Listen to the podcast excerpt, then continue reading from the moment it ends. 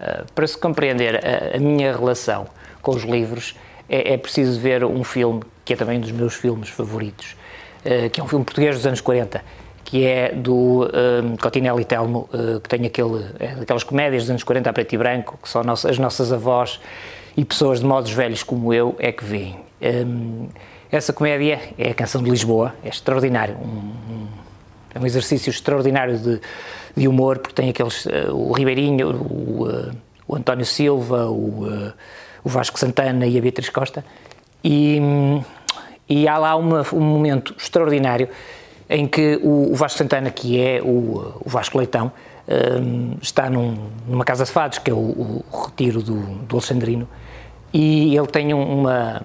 embebeda-se, zanga-se durante uma atuação começa a insultar as pessoas, a dizer que é contra o fado, abaixo o fado, que morram os fadistas, partam-se as guitarras e é expulso e encontra refúgio nas imediações do, do retiro, senta-se lá e começa a carpir as mágoas e de repente começa a ouvir um solo de, de guitarra e começa a cantar. Portanto, cinco, cinco, segundos antes ele está a amaldiçoar o fado, cinco segundos depois ele está a amar o fado, a cantar e parte dessa atuação para uma carreira fulgurante que, que o leva até ao fim de, de, do filme. Passa a ser o Vasco da Anatomia. Um, a minha relação, eh, isso não é uma relação, o Vasco Santana tinha uma relação de amor-ódio, eu não tenho relação de amor-ódio, ou não tive uma relação de amor-ódio com os livros, porque o ódio não cabe na minha vida. Tive mais uma relação de amor-desamor, porque eu fui um leitor normal até provavelmente os 18 anos, 19, que é aquela idade das inquietações, em que nós uh, questionamos tudo, uh, que nós pomos tudo em causa, que nós detestamos tudo, e eu tive o meu, meu momento Vasco Leitão em que amaldiçoei os livros. Eu estava a ler muita coisa que não, que não gostava, com que não me identificava, muito aborrecido, sobretudo muito aborrecido, e chegou a uma altura, talvez aos 18 anos, em que eu uh, virei-me para, para o mundo e disse: morram os livros, morram os autores, queimem-se as editoras, rebentem-se com as máquinas de escrever, porque um, não quero saber dos livros, detesto livros, e eu já na altura tinha o fascínio pela leitura e pela escrita, e amaldiçoei tudo ali numa fase de 3, 4 anos. Foi o meu momento Vasco Leitão. E depois tive o meu momento solo de guitarra do Vasco Leitão que é uh, quando uh, encontro este livro. Este livro chama-se A Espuma dos Dias, é do Boris Vian. Uh, é um escritor muito pouco conhecido, mas que viveu ou que trabalhou em meados do século passado, anos 40, 50, e que escreveu este livro maravilhoso. É uma obra que está longe de ser uma obra-prima da literatura, mas é um livro que me cativou e que foi o meu solo de guitarra, porque foi quando eu li este livro que comecei a, a, a ser resgatado desse, desse desamor ao, à, à, escrita e à leitura, e, e este livro impulsionou-me para lá. Este livro eu tropecei nele, num, presumo que numa feira do livro em Coimbra, já não me recordo, e este livro tinha.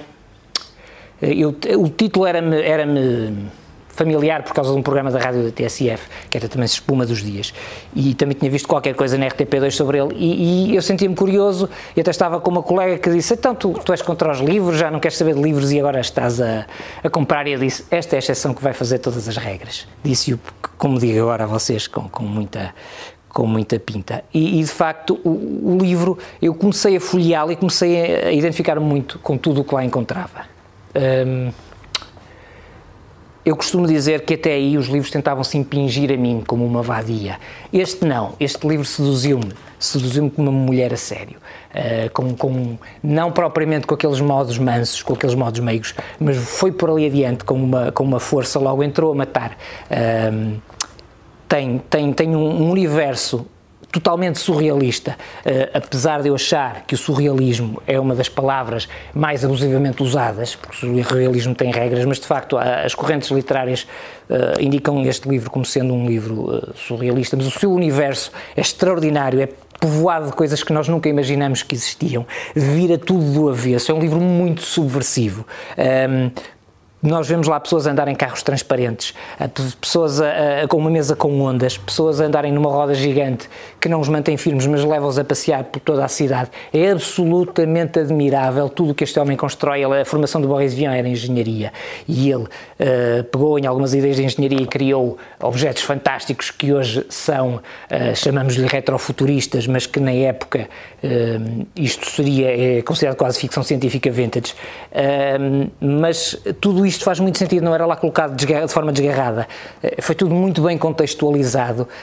Um, e eu nunca mais me esqueço do piano cocktail, que é uma, uh, um aparelho que ele inventou em que as pessoas tocavam piano e, e, serviam um cocktail. É maravilhoso, tudo isso muito bem, muito coerente, muito bem metido, muito bem encaixado, como, não digo um puzzle, mas quase como uma jarra partida que depois se volta a colar. É lindo, lindo. E no meio de tudo isso, no centro de tudo isso, no centro de toda esta subversão que, que me abriu os sentidos e que me, que me pôs a pensar de outra maneira e que me pôs a, a, a gostar novamente da literatura e da, da leitura, no meio de tudo isso está uma história de amor e só eu e o meu demónio interior sabemos o quanto eu gosto de histórias de amor. E sobretudo com as histórias de amor trágicas que, spoiler alert, acabam muito mal, eu, este caso, mas vamos lá ver, as histórias de amor que nós conhecemos acabam todas mal. O Testão e Isolda, o Romeu e Julieta, a Madame Bovary, todas elas, aliás o Corcunda de Notre Dame também, todas elas acabam com uma grande...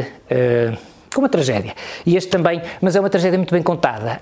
Um, Começa então com dois, com um casal apaixonado, extraordinariamente impulsivos. Eu adoro pessoas impulsivas, eu adoro, adoro mesmo uh, gente impulsiva uh, que se conhece, que se apaixona num, numa faísca e se vai casar logo a seguir. E eles casam e vão de lua de mel. E, e, uh, é o Colin, que é um abastado, não se sabe de onde é que vem a fortuna dele, mas nos livros nós não queremos saber. E, e o Colin, que é o abastado, casa com a, com a Chloe e em algum momento a Chloe contrai uma doença. Também ela de forma uh, quase a roçar o absurdo, que é um nenúfar que lhe cresce no pulmão um, e que uh, começa a matá-la, e a única forma que ele tem de amenizar o seu sofrimento, de amenizar a sua dor, é um, rodear o quarto dela, rodeá-la sempre de flores, que é uma coisa extraordinária. Nós, nós associamos as flores ao elemento decorativo que é terapêutico. Tudo isto muito metafórico, é verdade, mas é absolutamente admirável, é lindo, é imperdível. Um, todas as outras personagens também há uma galeria que constrói uh, aquele ecossistema de gente que nós chamamos de gente maluca, uh, que é o cozinheiro Nicolás, que é o, uh, o, o, o, o, o Chic, o Chic também, eh, e de facto tudo isso cria ali um, um, embalo para nós nos apaixonarmos verdadeiramente por este livro.